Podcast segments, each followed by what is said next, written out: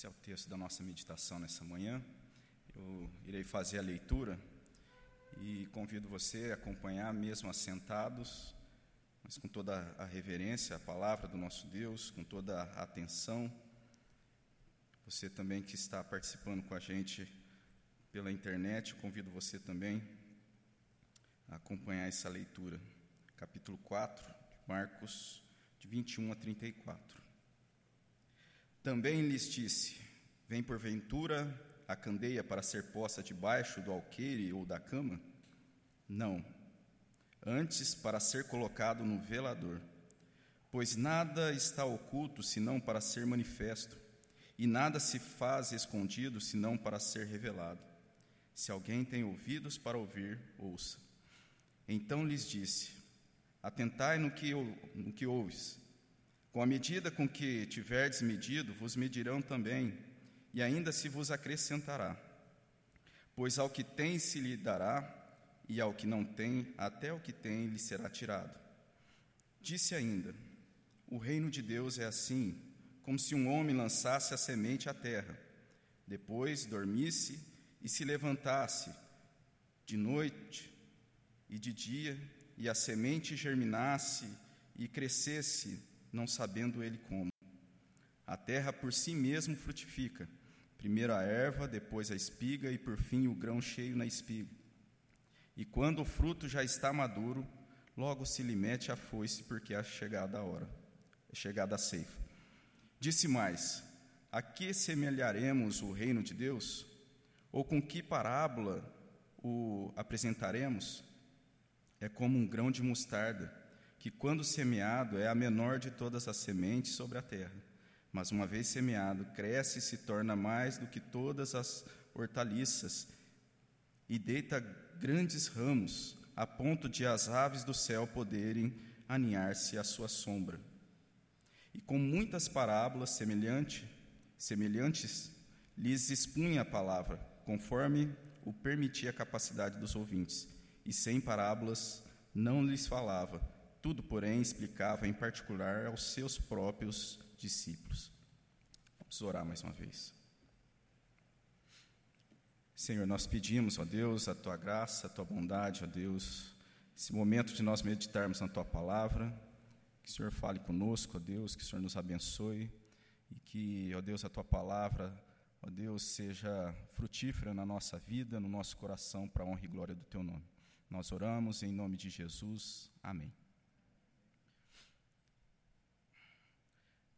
Com, com o avanço tecnológico dos, dos últimos anos, das últimas décadas, muitas profissões têm surgido. E uma dessas profissões é, é um profissional chamado profissional da organização. É também mais comum, é, chamado de personal organizer.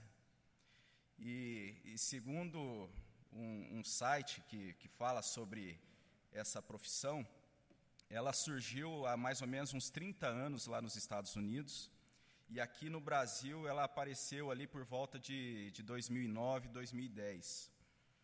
E esse profissional, então, ele é contratado para promover uma organização, é, seja de um ambiente da casa, ou de um escritório, um ambiente comercial. E, e um relato de um profissional que trabalha é, nessa área, ele diz o seguinte: que o trabalho está além de apenas organizar, mas ele também visa incentivar um tipo de transformação pessoal por meio de um ambiente em que as coisas estão cada qual no seu lugar. Quando nós olhamos então para essa situação, eu vejo que essa ideia de organização de alguma forma assim reflete uma graça comum de Deus para a vida de cada um de nós, para a vida de cada pessoa. Né? A organização gera um bem-estar, um bem-estar comum, e realmente faz bem a gente ter as coisas organizadas. Nesse trecho da palavra de Deus que a gente acabou de, de ler, aqui que está sendo mostrado três parábolas, três parábolas que são apresentadas, que são contadas por Jesus, o, o evangelista aqui ele faz uma ligação com a parábola anterior, a, a, parábola em que ali a palavra de Deus ela está sendo apresentada como sendo a semente. E o foco então dessa parábola que nós temos um pouco antes, no início do capítulo 4, ela vai falar e vai focar muito a questão do, do, do solo, da terra boa, na qual cada discípulo deve buscar ser, então, esse bom terreno, esse bom solo. E logo depois, então, nós temos esse trecho que a gente leu, que são algumas parábolas que estão sendo ligadas aqui a essa primeira parábola do capítulo 4. Mas isso não quer dizer que necessariamente elas tenham sido contadas ali naquele mesmo contexto. É, é importante a gente entender que a Cada evangelista ele traz ali o seu, a, a sua própria intenção de estar tá mostrando ali as verdades que foram ali proclamadas por Jesus. E, e, pode até ser que essas parábolas que nós lemos aqui, essas três parábolas, elas tenham sido contadas em momentos diferentes do que aquela primeira parábola. Mas é interessante que para nós faz todo um sentido, então, nós termos essa sequência, e o evangelista aqui, ele tem esse propósito, então, de fazer essa ligação desse ensino de Jesus através de todas essas parábolas. Um ponto é importante, que com certeza, e a maioria dos, dos comentaristas vão concordar, que, embora possa ser que essas parábolas não tenham sido contadas no mesmo contexto, muito provavelmente elas foram contadas e direcionadas para aquele mesmo grupo de discípulos. Nesses, nessas parábolas, então, que nós temos aí, nessa, nesse primeiro momento em que a gente lê, nós vemos a palavra de Deus sendo aqui assemelhadas a uma luz, a um luzeiro. Se na parábola anterior a gente tem a palavra de Deus sendo ali é, apresentada como a semente, aqui nós temos aqui Jesus falando e ilustrando a palavra de Deus como sendo essa luz que deveria estar num lugar alto. Assim como nós temos lá no Salmo é, 119, versículo 5, lâmpada para os pés é, é a tua palavra e luz para o caminho, aqui Jesus também vem se referir para essa para esse ensino colocando a palavra como aquela luz e essa luz aqui sendo trazida, ela vai então estar iluminando e trazendo então a, a autoridade, iluminando os, lo, os locais, indicando essa, essa iluminação, indicando então quais os locais corretos e aonde essa luz deveria estar. E um primeiro ponto que eu queria trazer para nós pensarmos nessa manhã é que o reino de Deus, então, sendo anunciado pela palavra de Jesus, é um reino de uma ordem evidente é um reino de uma ordem evidente por, trás, por trazer clareza. É óbvio que Jesus aqui, quando ele traz a, essa parábola, ele, ele não está indicando simplesmente a questão dos objetos, é, simplesmente a questão dos utensílios ou das roupas e das coisas que deveriam estar ali em cada qual no seu lugar, como profissional ali da organização. Embora essas coisas, toda a organização tenha lá a sua importância, mas aqui o que Jesus está trazendo é uma ordem fundamental, uma ordem vital para a vida dos ouvintes, para a vida de cada discípulo. Não se trata apenas da localidade em que as coisas deveriam estar, mas da própria utilidade e da importância. Esse exemplo da luz do candeeiro que ilumina, que seria uma espécie de lamparina, deveria estar num local alto, no velador, um local próprio para ser então anexado essa, essa candeia, e não debaixo da cama ou debaixo de um, de um alqueire, de um recipiente, um lugar escondido. Essa luz, então, que Jesus está trazendo, como sendo essa palavra uh, que está iluminando, mesmo que ela não esteja, então, nesse local mais alto, ela ainda assim continua sendo luz. A palavra de Deus, ela é palavra de Deus. Mas o propósito específico que Jesus quer trazer para esses discípulos, o local correto é que ela esteja num local mais alto. Uma outra tradução, na nova versão internacional, de certa forma ela fala de uma forma mais. É, traz talvez uma maior facilidade para a gente pensar nesse ponto. Lá a gente encontra o seguinte, nesse versículo é, inicial, aí, versículo 21. Quem traz uma candeia para ser colocado debaixo de uma vasilha ou de uma cama, acaso não a coloca num lugar apropriado?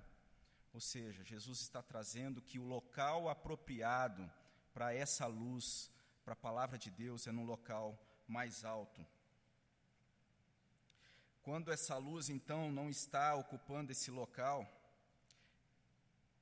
a autoridade não deixa de ser coexistente, a palavra de Deus não deixa de ser palavra de Deus, ela ainda assim, ela ilumina, mas ela vai mostrar ali, então, a insensatez, a incoerência e o absurdo de não estar se fazendo, não se estar colocando essa luz no local que ela deveria estar.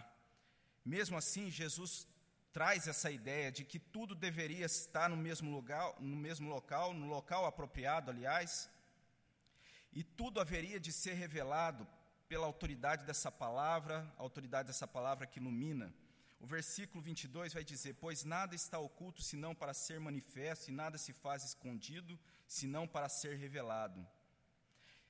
E a ideia aqui é talvez mais usual, né, que a mentira tem perna curta, aquilo que, que se tenta esconder, uma hora será revelado aquilo que momentaneamente parece estar oculto, nesse reino que Jesus está aqui manifestando, esse reino manifesto, haverá de ser trazido às claras. Tudo aquilo que pode parecer que está escondido, Jesus a conhece, não está escondido para Deus, não está oculto para Deus aquilo que está no mais profundo do coração é conhecido por Deus. Aquilo que se passa no coração de cada um de nós aqui nessa manhã é conhecido por Deus. Não está escondido para Ele. No verso 23, nós temos aí uma repetição daquilo que está lá no verso 19. Quem ou aquele tem Aliás, lá no verso 19 a gente tem: Quem tem ouvidos para ouvir, ouça. E aqui nós temos uma pequena mudança no verso 23. Se alguém tem ouvidos para ouvir, ouça. E nesse trecho aqui, nesse versículo 23, que é de certa forma uma repetição do versículo 29, mas com essa pequena mudança, se alguém tem ouvidos, traz essa partícula condicionante, então eu acredito que o evangelho aqui, o evangelista tem esse propósito de chamar uma atenção mais forte para um imperativo que nós temos. Ah, logo em seguida, atentai, atentai ao que ouves. Ou, de repente, para nós, seria essa ideia: preste atenção no que você está ouvindo, preste atenção no que estão ouvindo. Isso traz, então, toda essa importância dessa palavra de Deus sendo colocada nesse local, nesse local mais alto, a iluminação é, devendo estar no seu local mais alto, a importância disso. Então continua Jesus trazendo, com a medida com que tiverdes medido, vos medirão também, e ainda vos acrescentará. Essa importância também aqui contido traz essa ideia de advertência para a forma então como esses discípulos deveriam estar seguindo a orientação, a autoridade dessa palavra, ela estando num local mais alto, no seu devido local, no seu devido lugar de importância. Como esses discípulos haveriam então de enfrentar cada situação, a cada decisão tomada, em cada local que eles haveriam de passar, como eles deveriam julgar, julgar em cada situação as coisas corretas, como esses, esses discípulos haveriam então de caminhar fazendo um julgamento apropriado, de forma correta. Quando nós olhamos para um outro evangelista, lá para Lucas, tratando desse, desse mesmo contexto, é, possivelmente falando a respeito desse mesmo momento, relatando em suas palavras esse mesmo contexto, lá no capítulo 6 de Lucas 37, o que nós temos lá é, é o seguinte: Não julgueis e não sereis julgado, não condeneis e não sereis condenados, perdoai e sereis perdoados. E a ideia aqui que é trazida não é que Jesus está proibindo o julgamento, não está trazendo ali Jesus para esses discípulos uma proibição de um julgamento.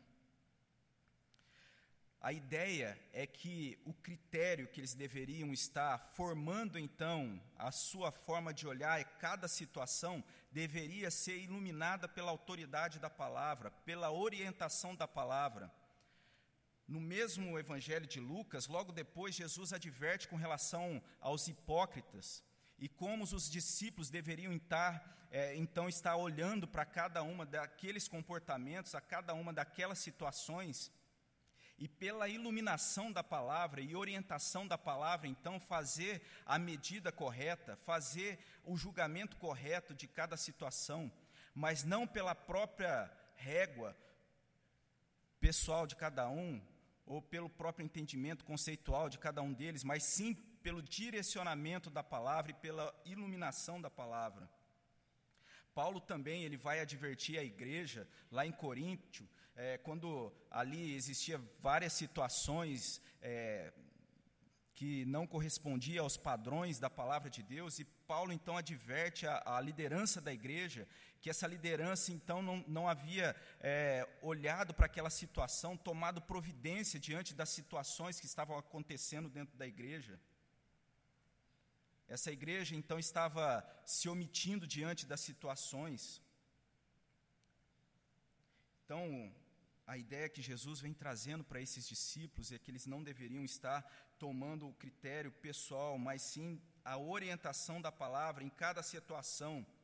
Isso deveria ser algo que eles deveriam seguir.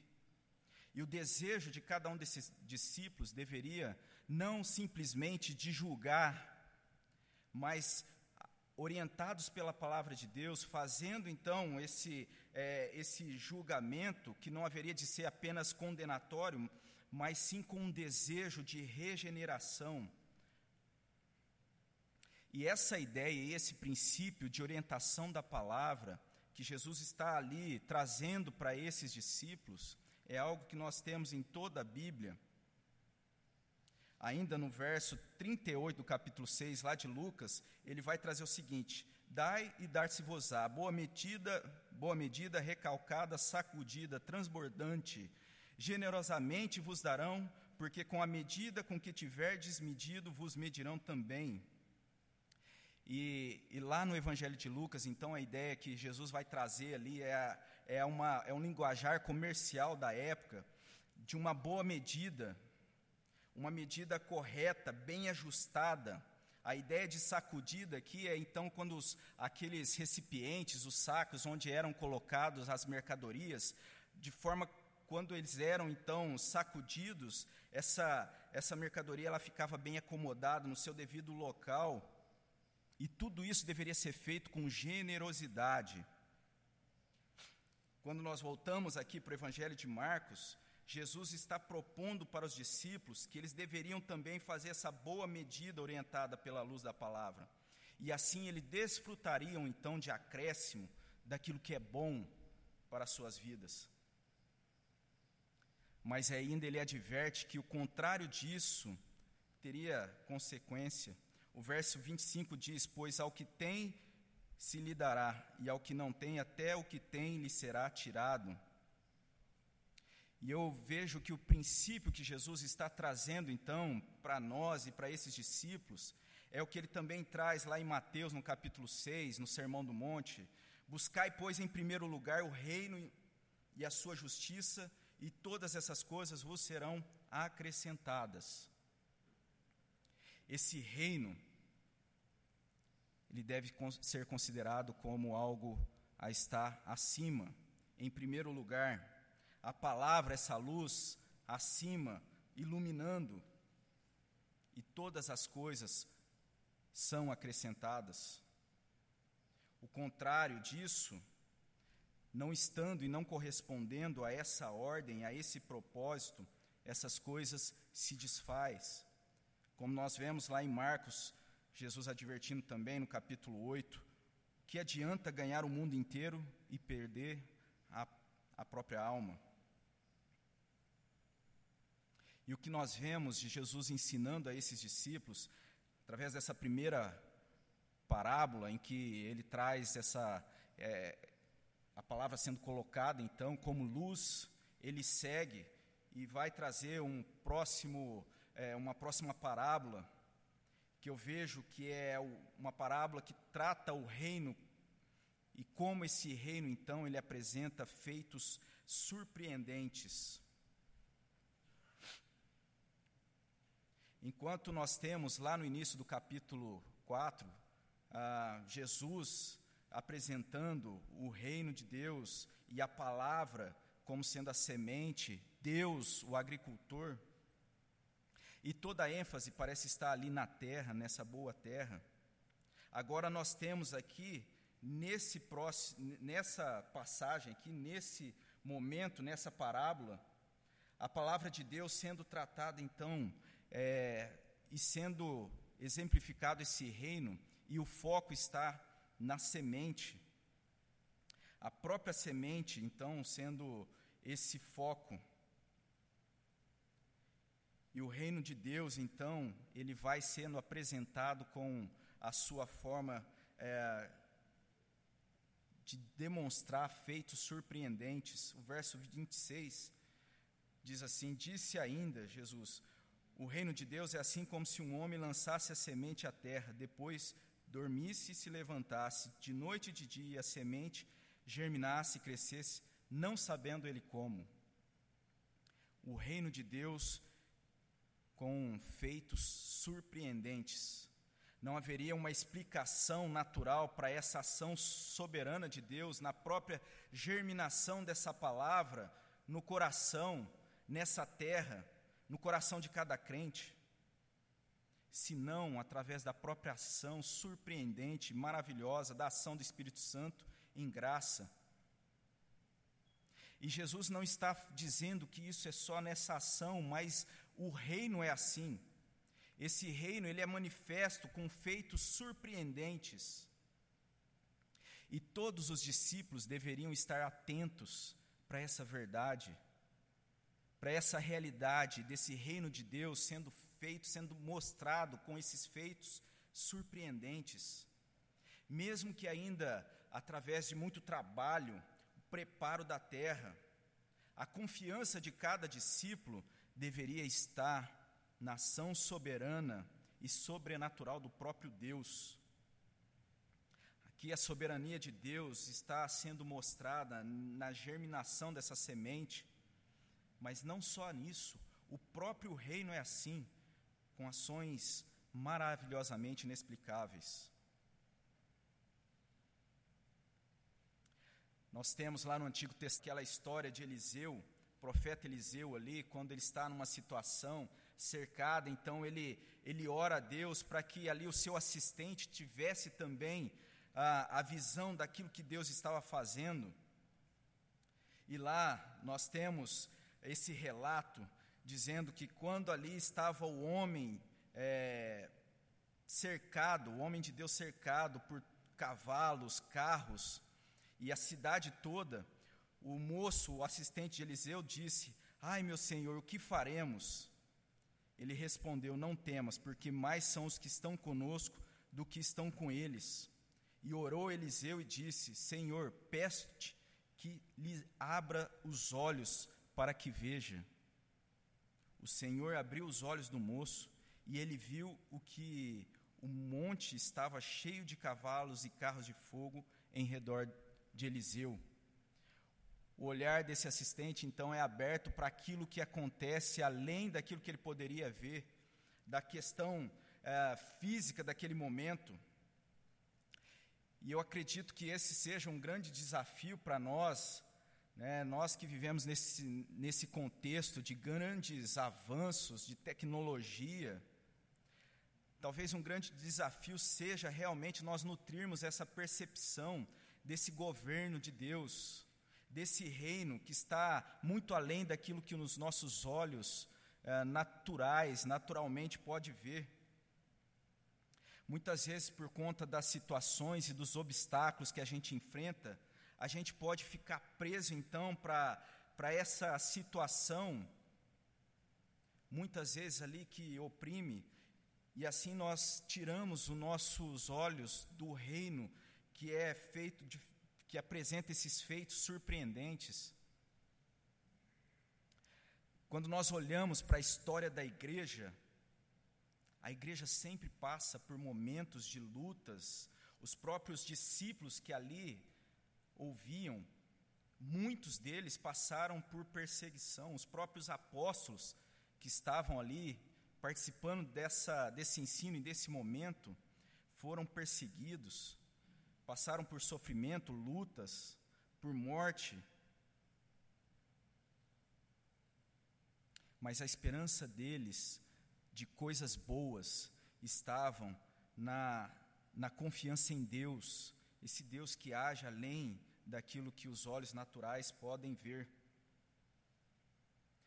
E de repente, olhando então para a história, nós podemos ah, olhar para nós, para o nosso momento, para o momento da igreja, olhar para as nossas vidas, pensar que as coisas são diferentes hoje.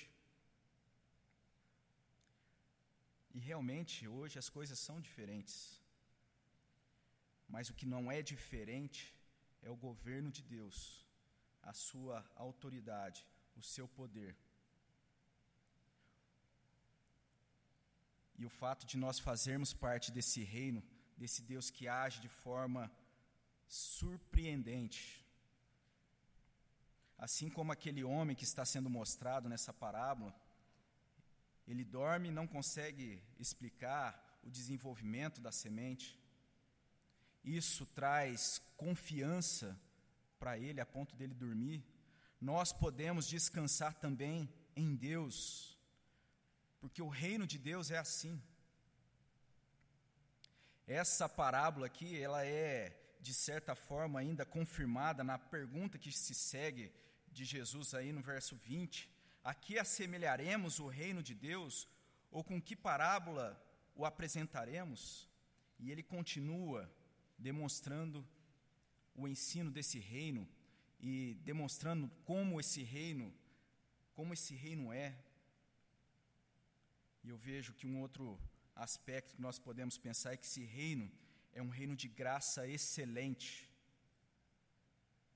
Esse reino que é manifesto trazendo essa ordem evidente, então, com a luz da palavra no seu devido lugar, esse reino de feitos surpreendentes, com essa ação soberana de Deus, além dos nossos olhos, além daquilo que nós podemos explicar, esse reino é um reino de graça excelente, porque ele trata de algo que muitas vezes parece ser pequeno, muitas vezes considerada menor em comparação a outros, mas na verdade é o maior, é maior do que todos, é maior do que os demais. Então Jesus continua trazendo aquela imagem de uma agricultura local, com a ideia de uma semente, de uma pequena semente, a menorzinha daquele, daquela região, mas quando plantada e germinada é a maior das hortaliças aquele pequeno grupo de pessoas recebendo ali a palavra, estariam fazendo parte daquilo que depois de uns 40 anos estaria ali sendo expandido para todo o mundo, presente em todos os centros culturais do mundo, não muito depois da morte e ressurreição de Jesus. Dois mil anos depois, nós estamos aqui nessa manhã imaginando como se deu aquela situação, como Jesus estava apresentando esse ensino para os discípulos.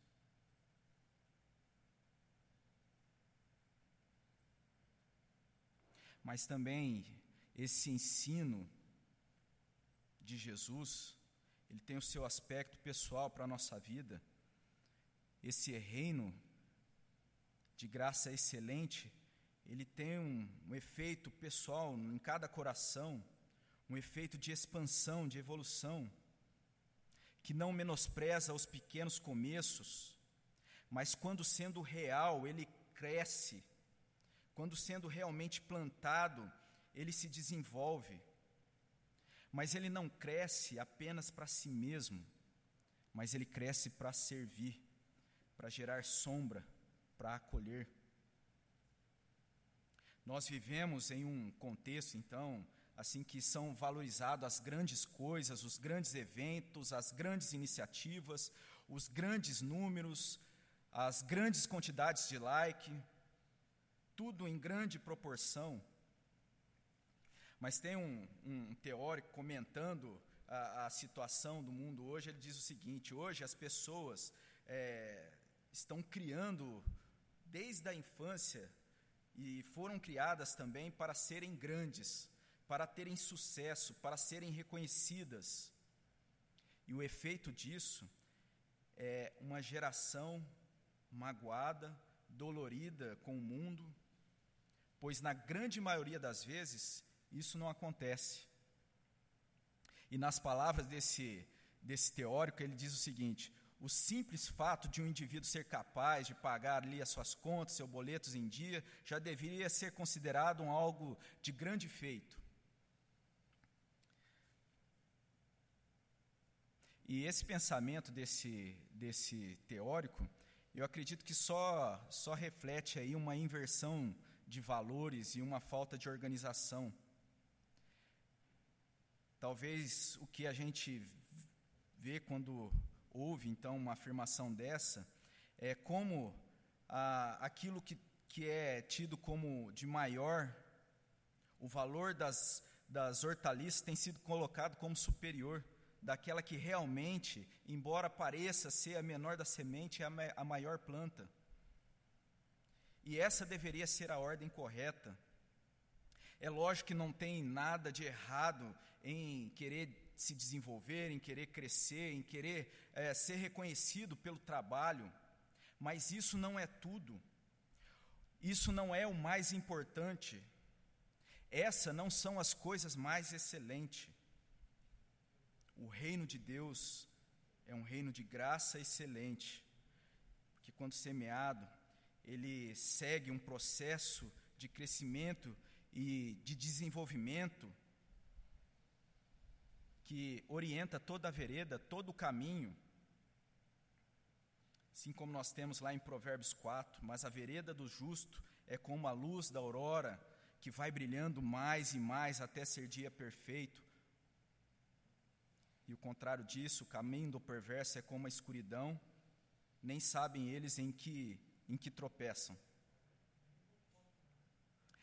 Dos versos 33 a 34, eu entendo então que nós temos aí ah, uma, uma ligação de todas essas parábolas aí que estão sendo mo mostradas por Jesus.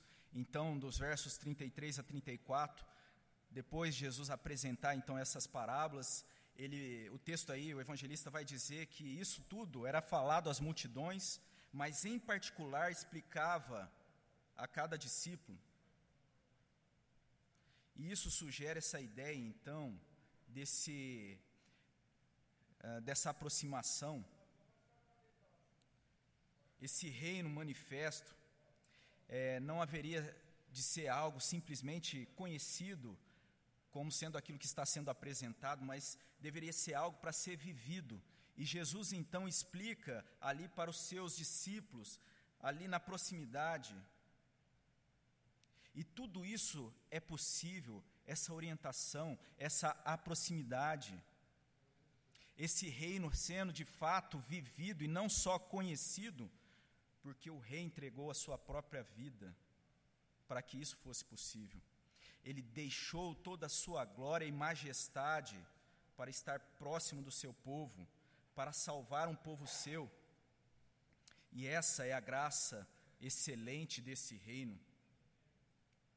trazendo uma aplicação então para a nossa vida, um reino de ordem evidente, pois revela ali uma ordem em, nas nossas vidas que sugere então essa organização à luz da palavra, não simplesmente das coisas mais mais banais do nosso dia a dia, que não deixa de trazer um aspecto saudável para nossa para nossa vivência, mas necessariamente apontando para aquilo que é mais urgente, mais necessário, para aquilo que é vital.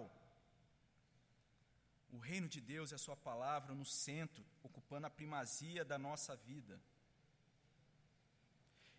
Esse reino é um reino de feitos surpreendentes por tratar de um reino que vai além daquilo que a gente pode enxergar, e isso nos permite a descansar nesse poder de Deus a descansar e sermos surpreendidos.